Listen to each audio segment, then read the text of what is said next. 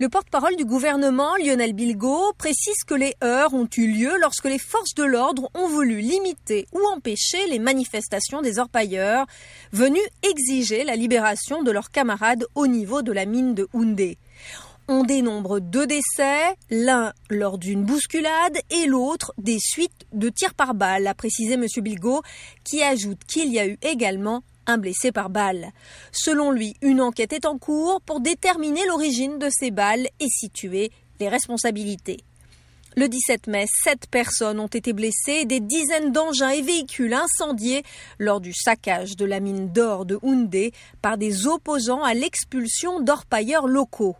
Les autorités ont appelé au calme et indiqué qu'un comité de crise a été mis en place pour trouver une solution. Les incidents sont fréquents sur les sites orifères burkinabés où les populations des localités abritant ces mines estiment que les retombées pour les communautés locales sont très faibles.